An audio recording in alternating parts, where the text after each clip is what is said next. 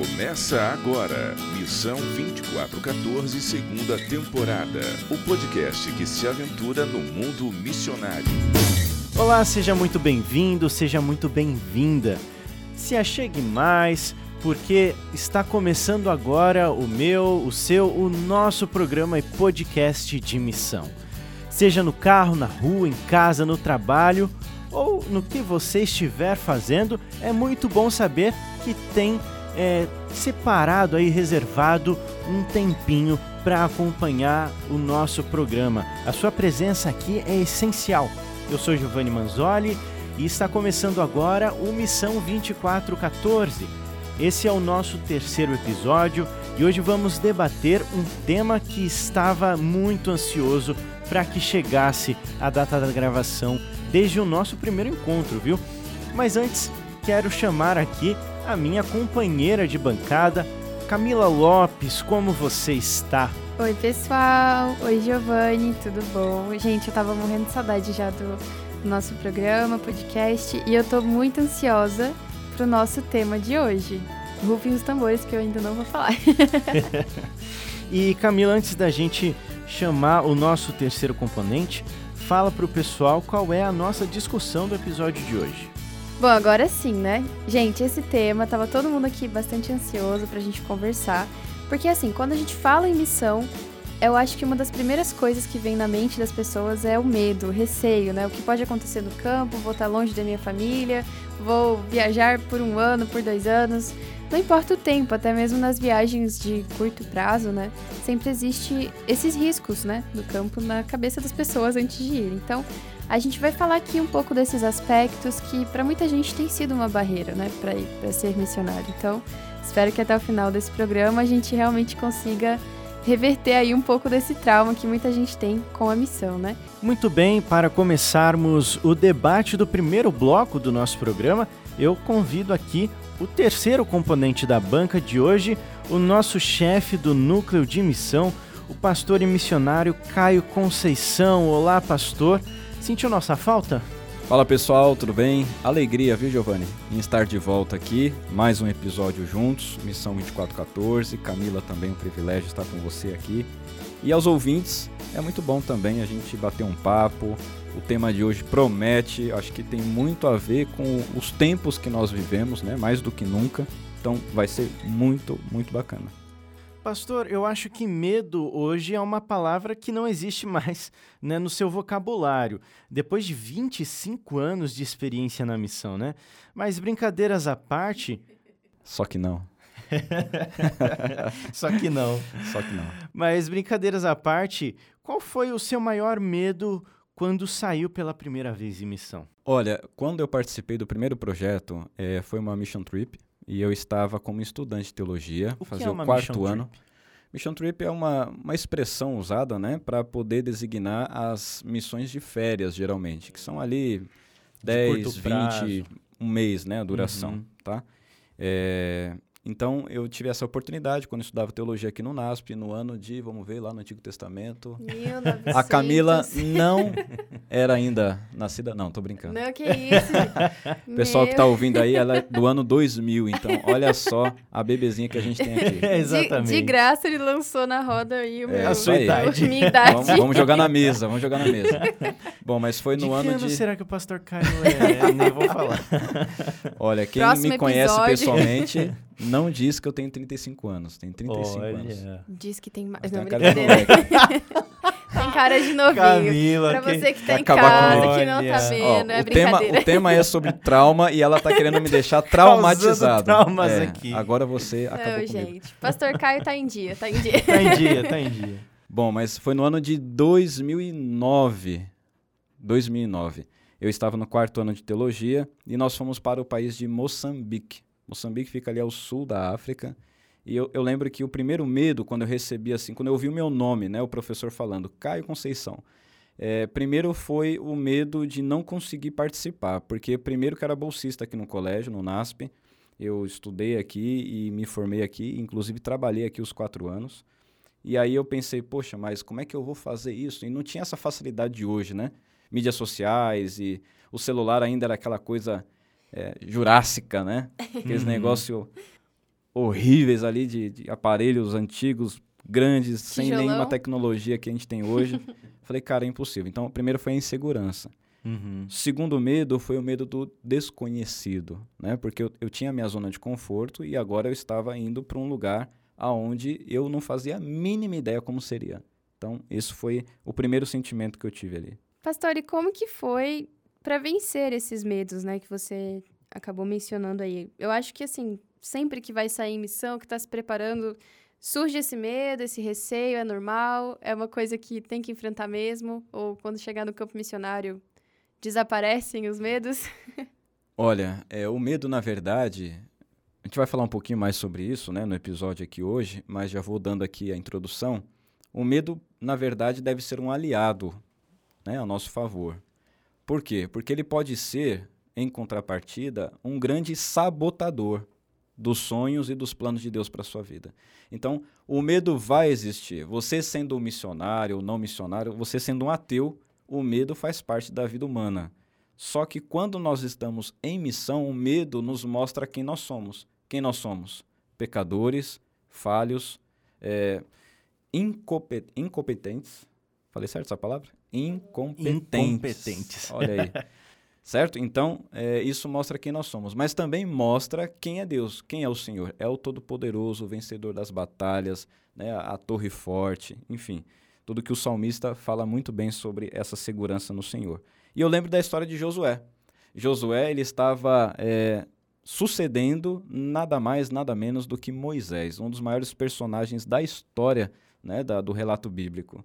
E aí bateu aquela insegurança, aquele medo. O que, que aconteceu? Ele falou: Senhor, eu não consigo, a missão é muito grande para mim. E aí vem aquele texto que diz: Não te mandei eu?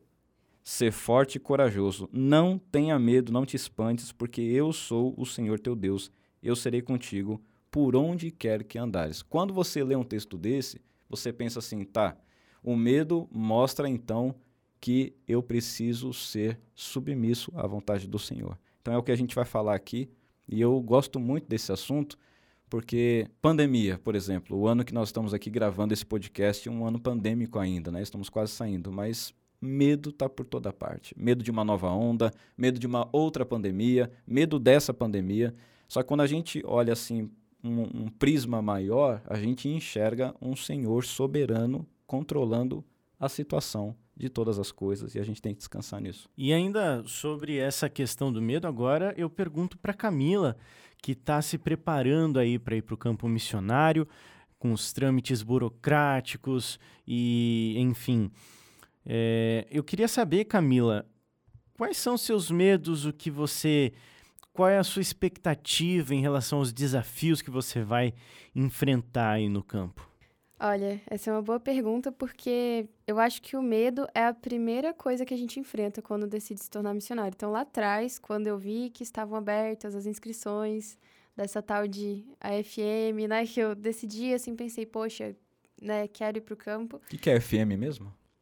Adventist Frontier Missions. Hum. é uma agência de missão que trabalha em específico com povos não alcançados da Janela 1040. Bom. Sigam lá, arroba FM Brasil no Instagram, gente. Que pertence à Igreja Adventista do Sétimo Dia. Isso aí. Mas, enfim, né? Quando eu me deparei com, com essa encruzilhada, né? Vou ou não vou, a primeira coisa que vem na cabeça é justamente o medo. O medo de não dar certo, o medo de não conseguir os recursos necessários, o medo de...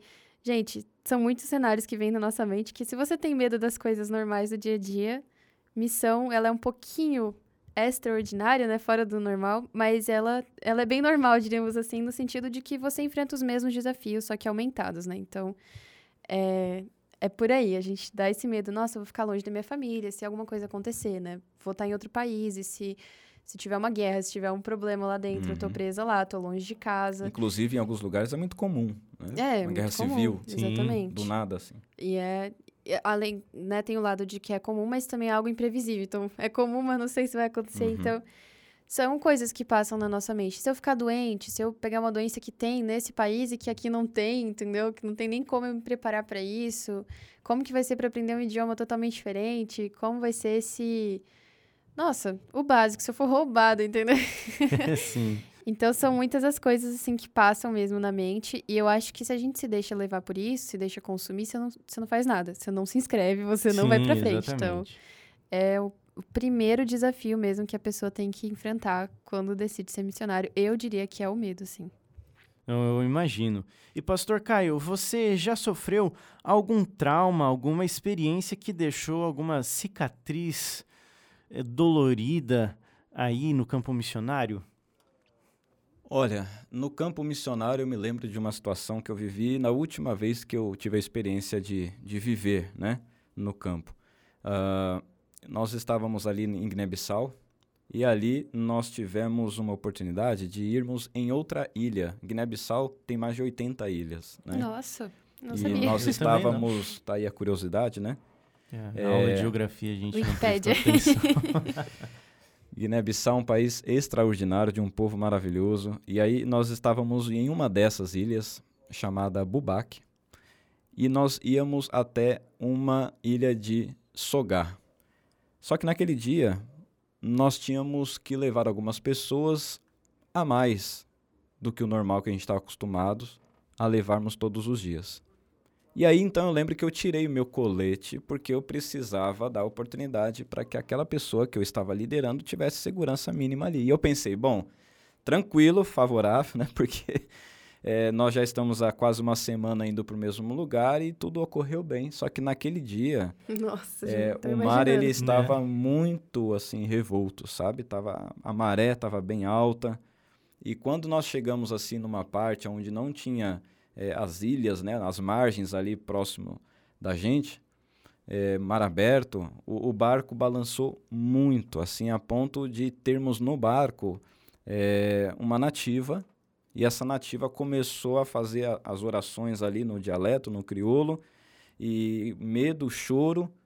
E aí, para piorar, o motor do barco quebrou Meu Deus. Em alto mar? em alto mar. Vocês estavam à Misericórdia. deriva, então. A deriva. E nós ficamos um pouquinho ali e parece que os segundos se tornam horas, né? E aí o- eles conseguiram fazer ali um, movimento que conseguiram eh, colocar o, o barco em funcionamento de novo. Mas o barco balançava tanto que a borda ele quase encostava assim na, na água, né? Ele Nossa. fazia um Nossa. movimento assustador. Aí eu olhei aquele texto, né, onde Jesus estava dormindo no barco e os discípulos ficaram desesperados quando viram ali a tempestade. E eu sempre li aquele texto dizendo assim: "Poxa, mas que exagero". Ó, é desesperador você estar na mão da natureza. Então foi assim um medo que eu senti realmente ali. É, e aí, qual foi a solução no fim da história, né? nós estávamos ali sem saber o que fazer. Aí vem aquele ponto que eu falei, né? Ensina quem nós somos e quem é Deus, quem nós somos. Nós estamos na mão ali, estávamos nas mãos da natureza. O que, que a gente podia fazer? Nada. Todo o dinheiro que eu poderia ter, toda a formação que eu podia eh, né, obter, naquele momento ali, meu amigo, é você e a morte, né? Então ali me ensinou o seguinte: eu sou pó. Só que naquele momento a gente começou a orar. E nós cantamos alguns hinos e eles conseguiram nesse momento fazer o barco funcionar novamente. E aí o barco não eh, falhou mais, nós conseguimos vencer ali as ondas e, e chegar até a ilha de Sogar. Mas foi muito impactante porque se o barco virasse, por mais que um ou outro saiba nadar, é o desespero. Eu falei, pronto, agora No meio do nada, acabou né? no meio do nada. É. Então são medos que a gente vive no campo missionário que são inevitáveis. Mas, ah, você vai deixar de viver então a missão por causa disso? Não, porque você vai sofrer aqui também o medo. Então o medo está em todos os lugares. Então eu prefiro sentir o medo aonde eh, a missão de Deus me permite ser modelado através dessas situações. Nossa, muito interessante, pastor. Obrigado por fazer essa comparação até com uma história da Bíblia, né? Porque se a gente for parar para refletir, a gente é a Bíblia moderna, né? A gente Uhum. tem as histórias igual Os mesmos traumas, né? É, os perrengues que os discípulos passaram, a gente, a gente se propõe a, a passar quando se torna um missionário, né? Então, achei interessante essa, esse gancho aí. Gente, agora a gente vai para uma pausa bem rapidinha e no próximo bloco vamos conhecer um pouco da vasta experiência da nossa primeira convidada. Não saia daí. Estamos de volta com o segundo bloco do Missão 2414, falando um pouco sobre medos, traumas e riscos da missão. Aqui comigo temos o pastor Caio e a Camila, e claro, você, ouvinte, nosso principal componente. Para iniciarmos esse bloco, vamos ouvir a voz do povo. Será que o medo da missão afeta os jovens? Você acompanha agora. Fala pessoal, aqui é o Bruno Souza. Estamos aqui nas ruas para saber o que o pessoal acha sobre missão e o medo. Você deixa constantemente de fazer algo por conta do medo? Sim, porque eu sou muito tímida. Olha, eu o medo ele faz com que a gente se prepare melhor. Então, se a gente sente um pouco de medo, a gente busca é, conhecer melhor as coisas, busca entender melhor as coisas e o preparo para fazer algo é melhor. Então, sentindo um pouco de medo é interessante, mas eu não deixo de fazer algo. Constantemente não, mas às vezes sim. Não, simplesmente vou, faço. Deu vontade, faço. Não tem, não tenho. É só meter a cara e tentar fazer o que posso. Qual o seu maior medo quando se fala em missão? Acho que não saber me comunicar com as pessoas, línguas diferentes. Os dois principais pontos de desistência de um missionário é o medo e o desânimo. Então, acho que o meu maior assim preocupação, meu maior medo é o transcultural, assim, é as culturas, entender as culturas para você não é, desrespeitar as pessoas. Ah, tem aquele de, tipo assim, ser algo novo, né? Você ir pra fora, não ter auxílio de pai, mãe, de amigo e tal, você conhecer o estranho, né? Não tenho medo. Quando se fala missão, dá uma coisa até boa. A gente pensa em algo positivo, né? Fazer algo por alguém, por alguém, fazer alguma coisa boa. E como usar esse medo ao seu favor? Na minha última missão, eu não, eu não sabia falar grego, né? Então eu fiquei com as crianças, eu brincava com as crianças. Então esse foi o meio que eu achei para poder fazer a missão. Eu vou usar a meu favor esse medo lendo mais, estudando mais, conversando com pessoas que já fizeram missão. Ah, é o negócio de se provar, né? Tipo assim, é pegar o se você tem medo daquilo e tipo assim, deixar de lado e com cara, né? Botar a cara, o coração e ir, né? É esse negócio. Acho que seria um desafio, questão de língua e tal, mas só meteria a cara e iria. É, é criar coragem de fazer, fazer alguma coisa boa pra alguém. Esse foi mais uma Voz do Povo para a Omissão 2414. Pastor, eu queria agora que você apresentasse nossa primeira convidada de hoje. Muito bem, então vamos lá. A nossa convidada de hoje é a Michele Alves. Ela é de Brasília, de Brasília para o mundo. E a Michele tem um ponto aqui muito interessante, pessoal. É importante a gente entender que para sermos mi missionários além mar, precisamos começar onde nós estamos. E a Michele tem muitas experiências aqui bem marcantes, diferentes, que vale a pena a gente conhecer, que ela vai falar um pouquinho. Ela também faz teologia, está no primeiro ano, enquanto a gente grava aqui esse podcast, e está se preparando para ser uma missionária de carreira. E vale a pena dizer também, amigos ouvintes, Giovanni e Camila, que a Michele ela fez o módulo 1 da escola de missão e agora está no módulo 2 e não está fazendo só um curso, porque você pode escolher um entre quatro. Ela está fazendo dois ao mesmo tempo. Olha só, Nossa. isso. Então, é a mulher, é a cara para participar com a gente aqui nesse episódio de hoje. É, se você pegou o bonde andando, a escola de missão pertence ao núcleo de missão. Exatamente. E você que está ouvindo, participe também. Não importa onde você esteja, né, Camila? A Camila faz parte também Só da nossa chegar. equipe. Faça, tem o módulo 1 básico e a especialização para você se aprofundar. Vai lá no nosso Instagram, arroba núcleo de missão, e você vai ter as informações que você precisa para participar. Exatamente. Agora, Michele, apresente-se para os nossos ouvintes. Dá um olá pro pessoal, conta sobre você, de onde você vem, o que você faz.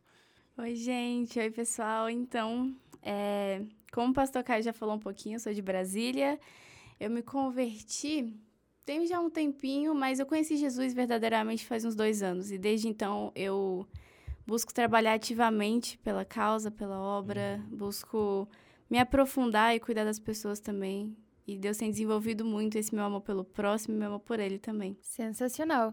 Michelle, explica pra gente quais são esses projetos aí, Pastor Caio já fez um merchan dos projetos que você tem participado. A gente tá curioso. Então, aqui no NASP, eu estou trabalhando mais atualmente com ensino médio. Eu fico como voluntária mais aqui.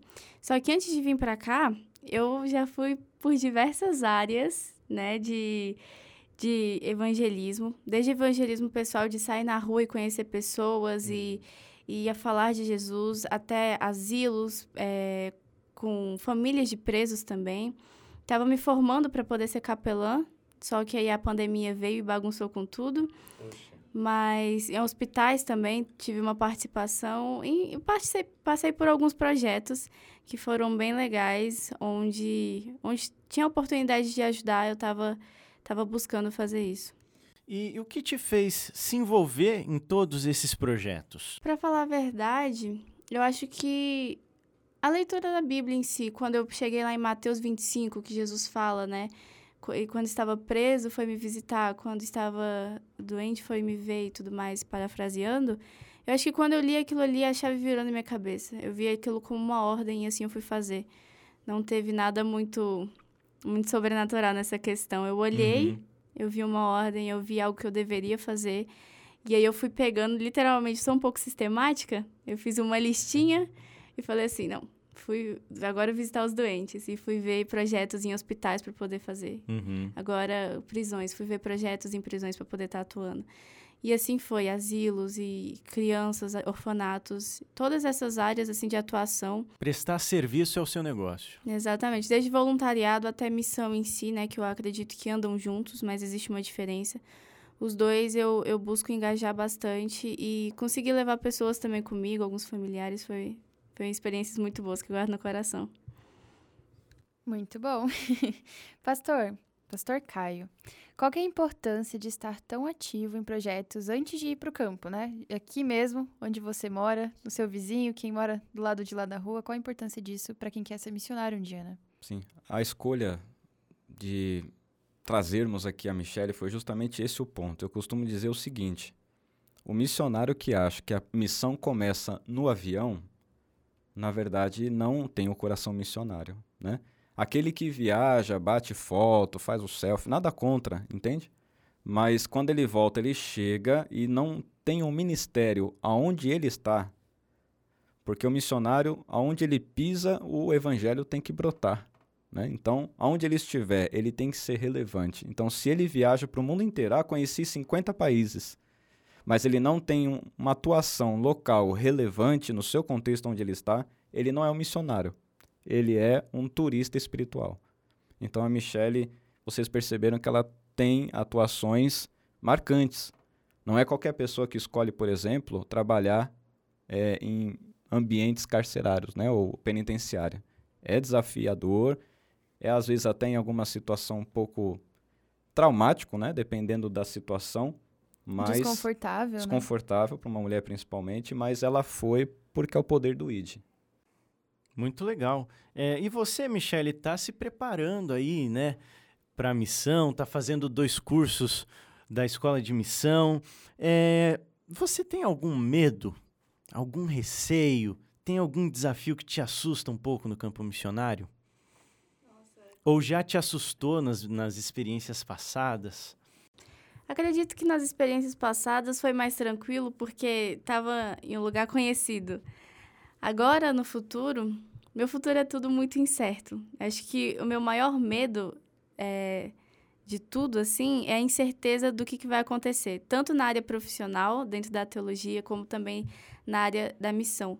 Os dois vão andar juntos, mas mesmo assim dá uma incerteza de para onde, como, o que eu vou fazer. Eu tenho uma noção do baseado no que Deus já me deu de dons, de talentos para o público que eu vou trabalhar, do jeito que eu vou trabalhar. Mas ainda existem muitas incertezas no caminho. Então, eu acho que o meu maior medo é de como tudo vai acontecer. E eu tenho um histórico onde eu planejo as coisas e Deus faz completamente diferente e maior. então, eu, eu me mantenho tranquila, sigo Mateus 6, assim, se preocupando só com o dia de hoje, um dia de cada vez. E me preparando fortemente todos os dias pro melhor que eu posso ser, né? O novo assusta um pouco, né? Exato. Uhum. Pastor, eu achei interessante aqui, né, ela comentando sobre os projetos, né, Michelle, que você já tem participado, e, e, o fato de você estar interessada na formação também, né, porque não bastou a teologia, ela veio se especializar, assim, em áreas específicas, né, que ela se interessa na missão. Pastor, você que já esteve envolvido com vários missionários que chegam a estar lá no campo, que estão participando, estão envolvidos, né, qual é a diferença da pessoa que antes de ir se envolveu num projeto, se preparou, estudou, teve assim realmente um preparo, e aquela outra pessoa que chega cru no campo, né? Primeira vez que está pisando lá? Essa é uma boa pergunta, porque quando a gente fala de preparo, dá a impressão que na mão do missionário, do voluntário, está o sucesso do acontecimento. Então, missão não é, por exemplo, uma ação comercial, é, empreendedora, né? Que você vai lá e se o cara é bom, ele tira 10, né? Não é uma prova que você faz e tira uma boa nota. Missão, quando a gente fala de preparo, é do ponto de vista de você se permitir ser melhor usado nas mãos de Deus. Porque, por exemplo, vamos pegar aqui um exemplo de Moisés, bem rapidinho. Moisés, ele teve uma infância e uma juventude ali no maior ou na maior potência, né, do mundo conhecido de então, que era o Egito.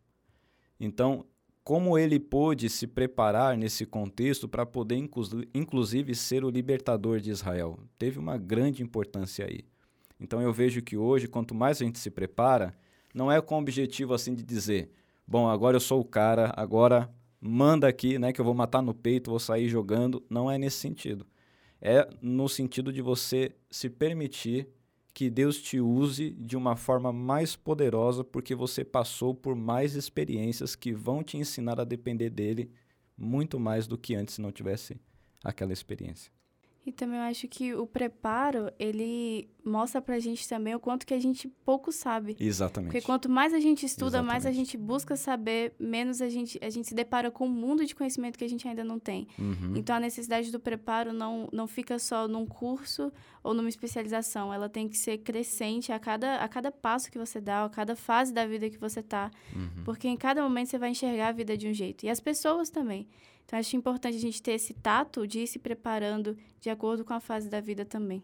Michele, você aí tocou no ponto, né? Quanto mais a gente se prepara, mais estuda, mais a gente descobre que a gente não merece, que a gente não poderia cumprir aquela missão. Eu queria te perguntar, então, das experiências locais que você teve no seu contexto, é, qual foi uma experiência, assim, que te marcou ali mais especificamente? Nossa, tiveram tantas, eu fiquei pensando muito nessa pergunta, mas uma experiência que me marcou muito é que lá em Brasília a gente tinha um grupo de mais ou menos 80 a 100 jovens. Fala a, gente... igreja aí, pode mandar um salve, inclusive. foi o. Ixi, foi. É o... A gente só se reunia. Era... Era o pessoal de Brasília, um abraço aí. Exatamente, pessoal de Brasília, porque eram muitas igrejas envolvidas. Então não, não foi uma específica. Era um grupo geral de jovens. É. Uhum. É. Legal. Aí tinha alguns líderes jovens, jovens também, a gente se reunia e aí a gente saía numa cidade satélite para poder falar de Jesus e pregar o evangelho para as pessoas, conhecer cidade ali satélite, na hora. ó. É. Chique demais, né? é, cidades satélites não, não Não, não. Chiques assim. Não, a expressão dela, sim, sim, sim. sim. Ah, ok, ok. e aí a gente saía era como uma avalanche, então, aquela. Uhum, só que a gente se dividia, jovens. né? Assim, mais ou menos três, quatro jovens, a gente ia se dividindo e, e rodava toda a cidade, porque é pequena, né? Era o impacto, as... né? Era o impacto. Exatamente. E, mas a gente fazia isso toda semana. Legal. Então sempre tinha um grande número de jovens envolvidos de verdade para fazer isso. E em uma dessas reuniões aconteceu da gente. Nossa, tem muitos testemunhos desses momentos, mas acho que um que me marcou muito foi quando a gente encontrou um morador de rua que estava passando por uma situação muito difícil. E um dos, dos grupos, eles foram, conheceram ele, conversaram com ele e, e as coisas foram se encaminhando e ele decidiu que ele queria sair daquilo ali.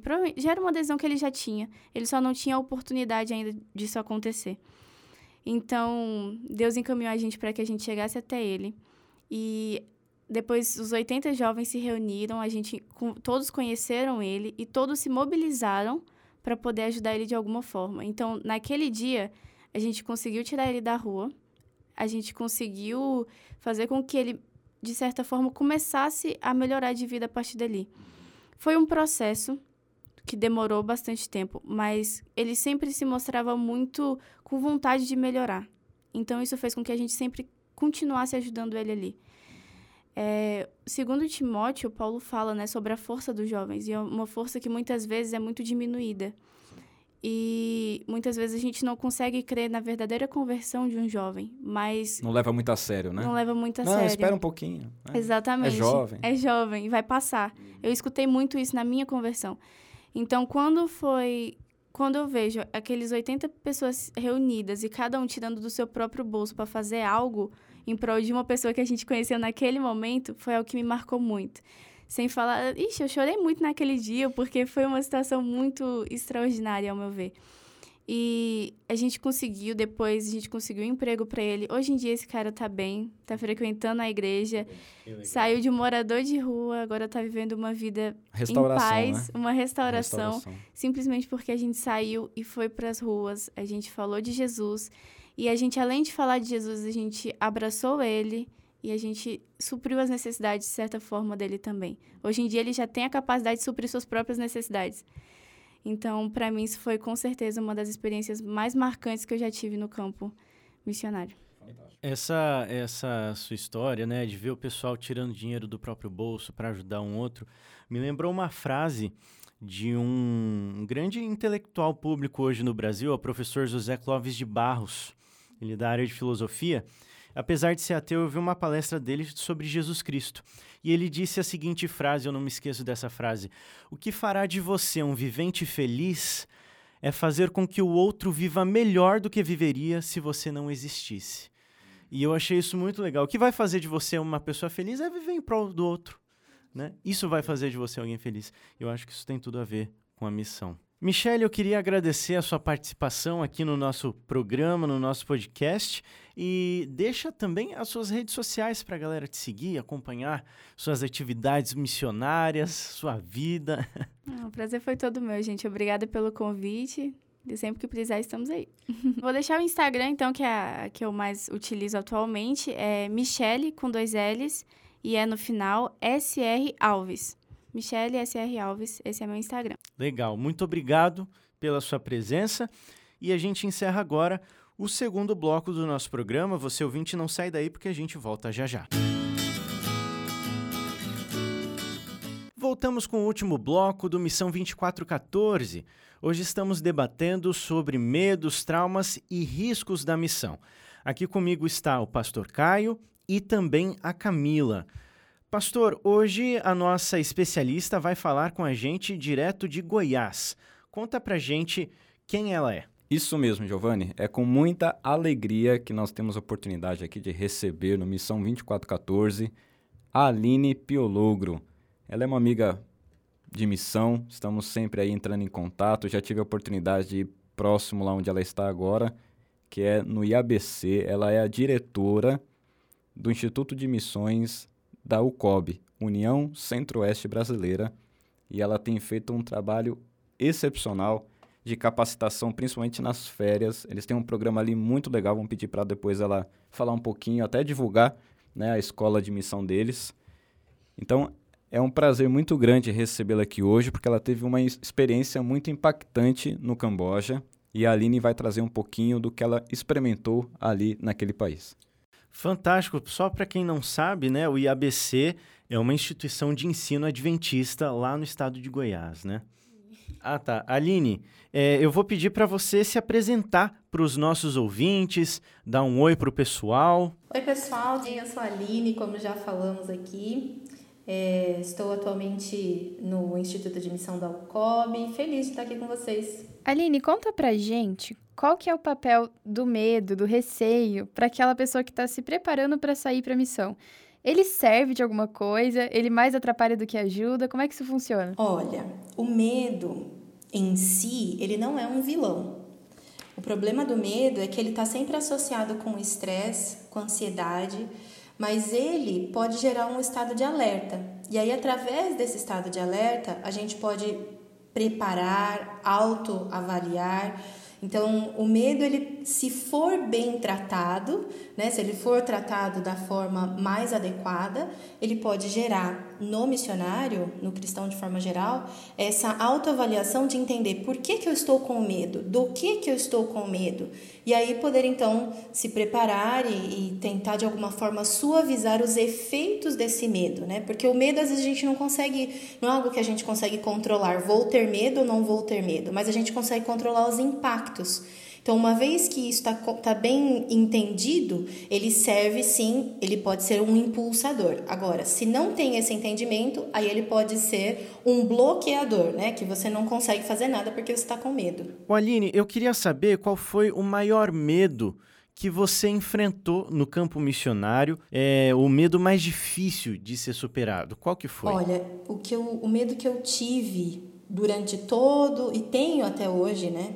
É aquele medo de ser inútil à obra de Deus, de você se deixar levar pelo dia a dia, pela rotina e acabar né, não, não fazendo um trabalho que deveria ser feito ou o trabalho que deveria ser feito. Bem, Aline, é um dos grandes medos que a gente percebe no campo missionário, pelos relatos que a gente ouve, ou até mesmo quando a gente experimenta isso na realidade, é a solidão. Né? Porque muitas vezes você está numa região onde você olha para o lado, você enxerga alguém que tem alguns traços físicos diferentes dos seus, um idioma diferente do seu é, nenhum conhecido por perto, familiar, ou às vezes até mesmo nem adventista num raio de vários e vários quilômetros. Conta um pouquinho como é que foi na sua realidade essa adaptação e essa ansiedade, né, de você enfrentar tudo isso. Qual foi a experiência que você teve ali? Olha, eu sou uma missionária talvez um pouquinho diferente do que o do que o convencional, né, do que tem acontecido aí com a galera. Porque o que aconteceu com 18 anos, eu já tinha que me virar no mundo meio que sozinha por conta da morte da minha mãe. Com 26 eu decidi morar no Peru por minha conta, sem ter ninguém lá, e falei, vou e vamos ver o que, que vai dar. E aí, somente com 32 que eu fui oficialmente, vamos dizer assim, para o campo missionário é, em tempo integral, né? Viver uma vida no campo missionário. Então, como eu já tinha passado por essas experiências anteriormente, essa questão da solidão eu já sabia mais ou menos, né? De vez em quando a gente esquece, de vez em quando não dá certo, como levá-la de uma forma equilibrada. Mas, né? Conselho, se é que serve aí para galera, é, a gente precisa ter uma vida variada. Então, ah, momentos de lazer, momentos que você vai precisar talvez ficar um pouco mais na introversão, é, momentos em que você uhum. realmente vai se jogar na cultura local, outros que você se reserva um pouquinho na sua. Então, se a gente tem equilíbrio e essa variedade de, de opções, a solidão ela bate menos. Mas, como eu falei, né, eu vivi várias coisas tal antes de ir para a missão, só que isso não isenta de que a solidão chega. Bem ou mal, estando preparado Sim. ou não, ela sempre vai chegar e eu acho legal o pessoal se atentar a isso, né? Porque muitos têm esse medo da solidão, de, de não, se, não conseguir se encaixar naquele novo universo e de realmente sentir que está ali abandonado ou que está muito, muito sozinho. Então, é importante que a gente, já detectando isso, já detectando também esse medo, faça os preparos necessários, porque pode ser que os missionários que estão em campo, que vão te receber ou que vão né, ali estar liderando, é, já estão numa rotina tão normal que eles não se atentam a algumas necessidades que você possa ter. Então, o equilíbrio, eu acho que ele é a melhor forma para que a gente consiga passar por esses momentos e entender que a ansiedade, solidão e tudo, todas essas emoções elas são normais e a gente só precisa respirar, olhar para elas e tentar encontrar uma forma de diminuir os efeitos delas. Uhum. Faz Exato. parte do processo, né? Excelente. Você comentou ali atrás, né, como que se o medo for compreendido, analisado, nossa, por que, que eu tô sentindo isso? Que ele pode até ser um, um fator que impulsiona, né, que joga a gente para frente. Como que a gente pode aprender, né, a usar o medo ao nosso favor e, e se controlar em situações que podem nos paralisar, assim, quando chega no campo missionário? Eu sinto que nós não não tá em nós esse lance do fazer perguntas para as coisas que nos desafiam. Então, ah, eu tô sofrendo de ansiedade. Eu não pergunto o que é que está acontecendo. Eu acabo vivendo em torno daqueles efeitos, né, dos sintomas e parece que aquilo é o fim do mundo. Então, com o medo funciona a mesma coisa. Eu preciso fazer perguntas para o medo, é, entender qual que é a raiz, o que que me causa medo, por que que me causa medo. É, e existe o que está me impedindo de tomar uma ação. É, tá bom, é o medo, mas o que está por trás desse medo que me impede, de repente, ah, eu estou com tanto medo que eu prefiro não ir para a missão. Mas espera aí, é só o medo que te impede? Eu tenho algo que gera ele. Então, entender a raiz uma vez que a gente entende a raiz, a gente consegue criar um plano, porque você identificou qual é a sua fraqueza. Né? O medo ele está ligado com essa fraqueza, com a, a incapacidade de olhar e falar eu não sou capaz de fazer isso ou aquilo. Então, quando eu crio um plano, o que, que eu posso pensar? Eu vou conversar com líderes mais experientes, eu vou conversar com pessoas que já passaram por essa situação, eu vou tentar entender de que forma eu posso, então, vencer aqueles obstáculos que estão me causando medo. Então, a melhor forma, né, como que a gente pode usar o medo a nosso favor, é criar um plano, conversar com o medo, trocar uma ideia com o medo e entender o que é que está causando ele para bloquear aí os efeitos que podem ser efeitos que me bloqueiam de fazer algo na missão ou de até mesmo me envolver com a missão, né? Lá no Camboja, cerca de 95% da população é budista. E eu queria saber, Aline, como foi levar o evangelho para aquele país? Teve algum risco é, sobre falar da religião cristã lá no Camboja? Você correu algum risco? O Camboja é um país aberto. É, ele, você pode falar do cristianismo, você pode viver o cristianismo, pode pregar o cristianismo, né? não tem nenhum problema. O budista, ele geralmente, comparado com outras religiões, ele é muito mais aberto, ele é muito mais pacífico, né? Tá disposto, talvez ele não esteja disposto a te seguir ou fazer o que você está dizendo, mas ele está sempre disposto a ouvir o que você está dizendo. Então, no caso do budismo, é uma, uma pregação muito mais suave. Mas lá no projeto onde eu estava, nós trabalhávamos com animistas. Dentro do Camboja existem alguns, alguns outros grupos, e o grupo que nós trabalhávamos era um grupo animista. E aí tem, um, tem vários fatores, na verdade, que atrasam essa pregação do evangelho. Por que, que eu estou falando isso? Porque muitas vezes as pessoas ouvem assim: ah, você levou o evangelho lá para tal lugar. E o, um ano, um ano e meio, dois anos, para alguns povos não é suficiente. O que nós vemos acontecer aqui no Brasil, na América do Sul, na África, que tem acontecido com frequência, que é uma, uma aceitação muito rápida das pessoas, normalmente não acontece num contexto asiático, até europeu, porque toma tempo, é aquele tempo da pessoa chegar a confiar em você, e isso acontece com o budista, com o animista, e eles precisam entender né, o que você está vivendo e, e ver com os próprios olhos o que acontece com o cristianismo na sua vida para que comece a fazer sentido na vida deles. Então, não é um problema falar de Cristo, não é um risco, mas toma tempo, não é uma coisa que vai acontecer da noite para o dia e a gente precisa estar preparado para isso, porque isso pode causar muita frustração no missionário, de não ver o resultado e começar a sentir medo e pressão e desânimo, porque ele não vê resultados rápidos, como acontece em outras nações no caso né, de, de, países budistas, animistas e islâmicos. Aí a gente se depara de novo com a importância do controle emocional do missionário, né, de reconhecer o que está fazendo, mesmo que não veja o resultado ali na hora, né? Aline, você se formou em contabilidade, trabalhou na área e depois largou tudo para fazer missão. Eu aposto que teve muita gente que olhou para você e falou: "O que, que você está fazendo? Para onde você vai? Como assim? Que história é essa, né?" Como que foi essa mudança tão drástica de curso de vida? Como foi lidar com os, o, as emoções assim na hora?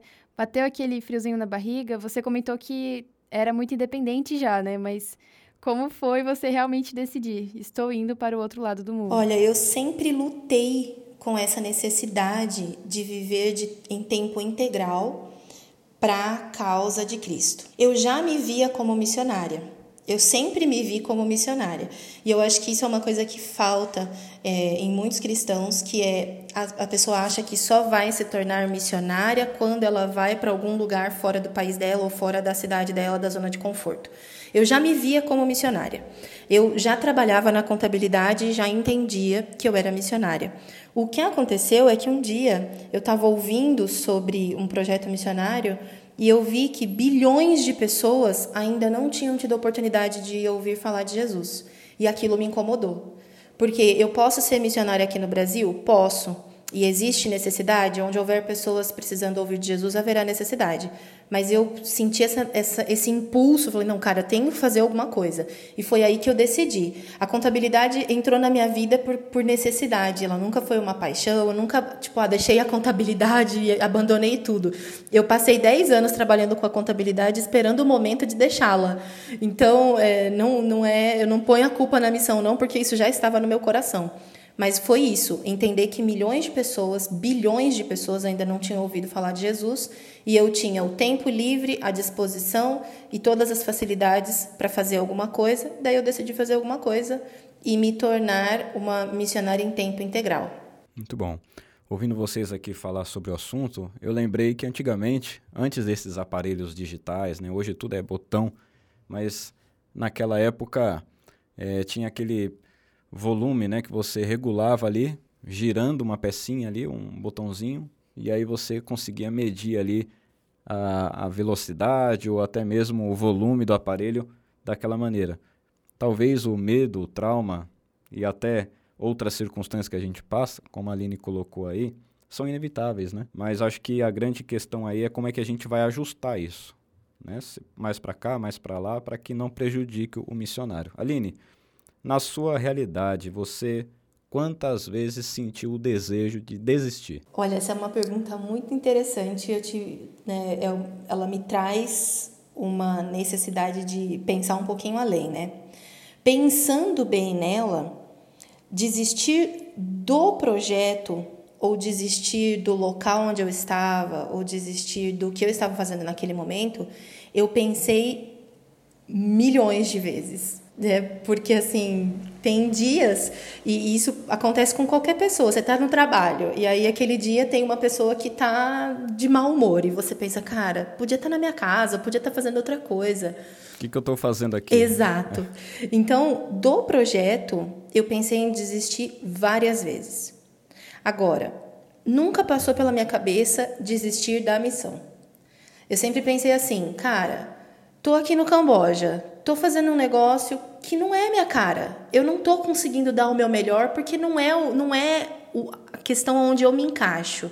Onde, onde eu posso ir? Posso ir para a Índia? Posso aqui no Camboja mesmo mudar de, de área? Então eu sinto que, né, ainda gente, é, falando aí um pouco sobre o medo, eu sinto que muitos missionários acham que tem que fazer qualquer coisa e aí, por isso, quando chegam no campo, querem desistir mesmo, porque não se encaixam e não dá certo, e a pessoa fica lá dando murro em ponta de faca, porque acha que missionário, ah, eu, eu tenho talento para isso aqui, mas eu vou fazer uma outra coisa qualquer que não importa. Importa sim. Então, quando a gente tem esse autoconhecimento, a gente até evita essas questões do, do querer desistir. Que eu só aprendi na marra, né? Aprendi sofrendo na que prática. as coisas podiam ser diferentes e eu podia realmente viver uma vida em missão e crescendo em missão da mesma forma como eu quero crescer na minha profissão, eu quero crescer intelectualmente, por aí vai. Agora, Nini, é, é, conta pra gente, eu queria que você contasse uma experiência um momento na realidade que resume a sua experiência missionária lá no Camboja. De repente, a experiência mais marcante que você teve. Olha, experiências marcantes a gente tem tantas que às vezes acaba ficando normal. As pessoas falam assim, ah, conta uma história. Você fala assim, cara, não tem uma história assim, porque parece tudo que é parte do, do dia a dia. Mas teve uma experiência que eu acho que resume, né? Que aí a gente consegue ser um pouco mais específico, que resume o, o meu, a minha interação com o campo missionário. Quando eu cheguei no Camboja, depois de passar por uhum. alguns treinamentos, eu entendi que eu precisava ser uma bênção. É, que essa, esse era o foco. Eu tinha que ser uma bênção. Uma bênção para o missionário que trabalha comigo, uma bênção para o local, uma bênção para as crianças, uma bênção para todo mundo com quem eu me encontrasse. E aí eu vivia assim e tentava fazer conexões, porque para a gente ser benção, a gente tem que se conectar com as pessoas. Não adianta simplesmente querer abençoar superficial, superficialmente. A gente precisa ter essas conexões. Tem que criar um vínculo. Exatamente. Ali, né? E aí, um dia, eu ia fazer uma viagem, uma viagem curta dentro do país mesmo, e eu morava dentro da escola, tinha uma, um quarto dentro da escola. E para sair do meu quarto até a entrada da escola, eu tinha que atravessar o pátio. E naquele momento que eu ia viajar era o momento do almoço, então estavam todas as crianças no pátio. E aí eu desci com a minha mala e a hora que eu fechei a porta do meu quarto e comecei a atravessar o pátio, crianças de todos os níveis ali, de todas né, as séries, né, os anos, eles saíram e, e, se aglomeraram em volta de mim. Não, professora, não vai, professora, por favor. Eles nem estavam sabendo do que se tratava, mas eles acharam que eu estava indo embora. E aí, assim, eu, eu me vi com a minha mala e aquelas mais de 50 crianças ao meu redor puxando minha roupa, pedindo, eles, né, falam em inglês, no teacher, no teacher, don't go teacher. E eu, gente, calma, e eu não conseguia explicar porque eles falam pouco inglês, entendem pouquíssimo. Aí uma professora veio, perguntou para mim o que estava uhum. acontecendo. Falei: "Não, eu só preciso falar para eles que eu não tô indo embora, eu só vou fazer uma viagem, segunda-feira eu tô de volta". E aí ela explicou e eles dispersaram. Naquele momento, eu entendi que havia conexão. Então, é nisso que eu meço o, o, o ser bem-sucedido que muita gente quer tanto saber da missão. Nisso que eu consigo medir. É fazer conexões, sem que. Você notou a sua relevância. Exatamente. Espaço, eu tinha né? entendido que para aquelas crianças é, a minha presença era relevante e isso para mim resume é, a minha experiência missionária e o que eu quero fazer e que eu penso em fazer todos os dias para Deus. Que coisa linda. Eu acho que já fazendo até um gancho do que você está falando, né, dessa experiência, qual mensagem você deixaria, Aline, para aquela pessoa que às vezes pensa em sair em missão, até acha que daria certo, mas deixa o medo impedir de realmente ir para o campo, né? É, a gente já falou, eu já falei isso aqui, mas eu acho que agora de forma mais enfática, converse com os seus medos. Não deixe que me... as consequências do medo te calem. Então, essa é a primeira coisa, né? Converse com esse medo para entender as razões dele. Procure capacitação. Então, procure as escolas de missão ao redor aí do mundo, né? Porque a gente pode dizer hoje, como adventistas, que ao redor do mundo nós temos pessoas capacitando pessoas para a missão. Procure pessoas experientes, encontre uma forma, né? Crie um plano aí pessoal de como suavizar essas, esses efeitos do medo.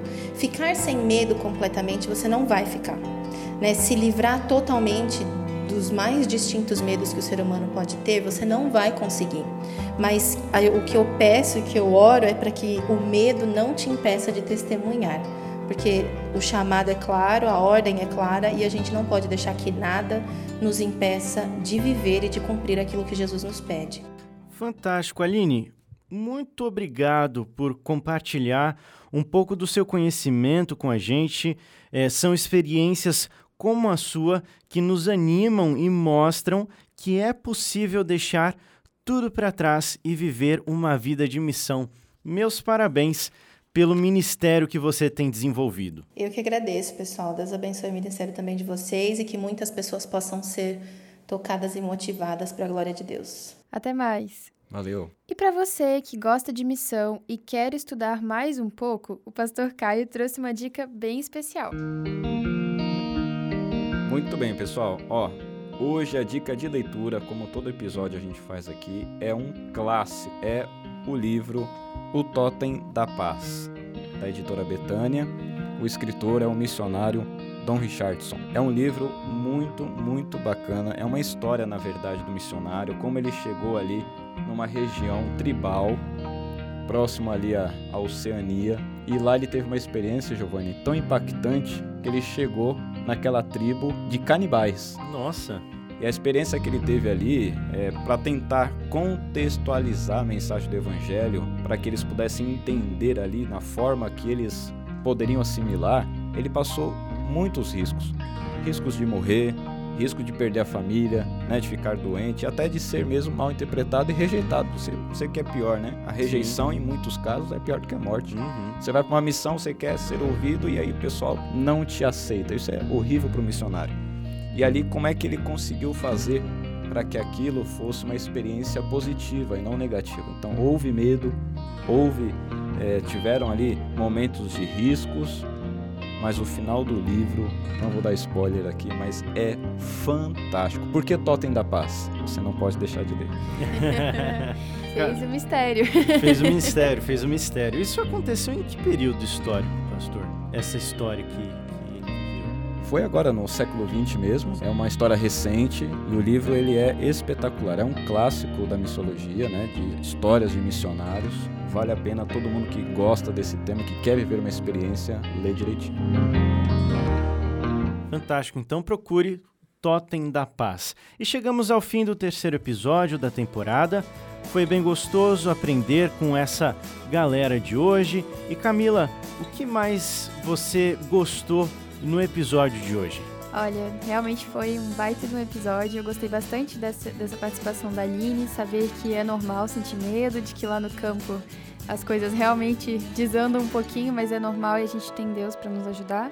E eu tô feliz que esse episódio vai somar para que, quem sabe, aí muitas pessoas deixem de lado o medo e venham pro lado de cá da força, venham ser missionários também e entendam que a missão não é do medo, não é do dinheiro, não é das dificuldades, mas ela é de Deus. Então, é aquele ditado, né? Segura na mão de Deus e vai que realmente dá certo. Com certeza. Pastor Caio, seu recado final para os nossos ouvintes.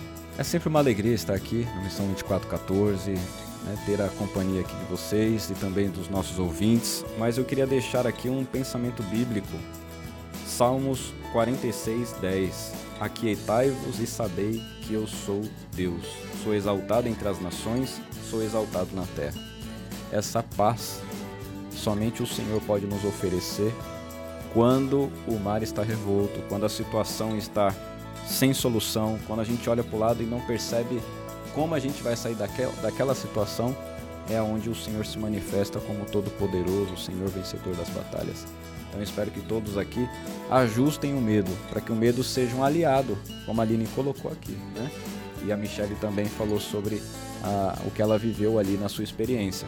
Então ajuste o medo, faça isso a seu favor e bora para a missão. Pessoal, mais uma vez é um prazer passar esses minutos preciosos com vocês. Mais alguns programas e eu vou acabar virando um missionário também. estão, estão me como é que eu posso dizer, me contaminando com a vibe da missão. Tá né? sendo recrutado aqui. Tô sendo ó. recrutado, é, discipulado.